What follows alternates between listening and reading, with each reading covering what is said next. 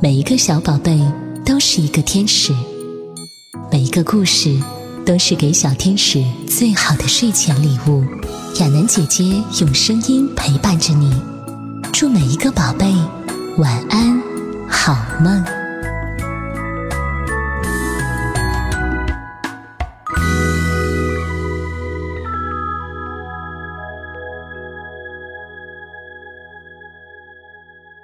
国学启蒙。《弟子规》，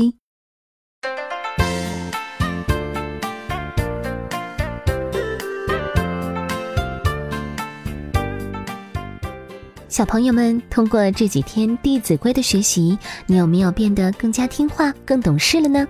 接下来，让我们继续学习吧。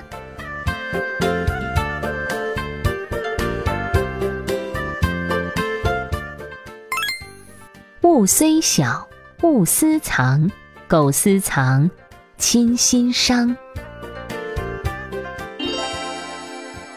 小朋友们，这段话的意思告诉我们：东西即便再小，也不要私自隐藏，占为己有。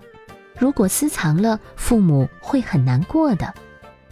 接下来，就让我们听一则小故事吧，名字叫《一钱朱莉》。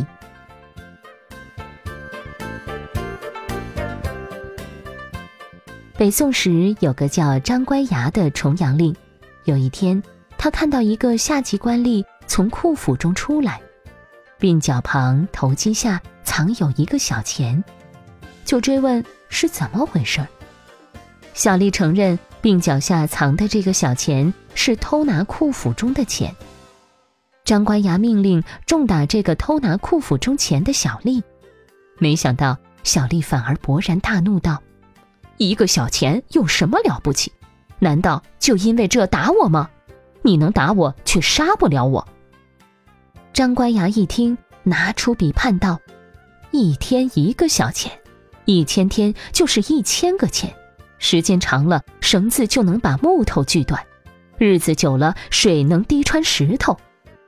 写完判词，张官衙亲自提着剑到台阶下，把小丽的头砍了下来。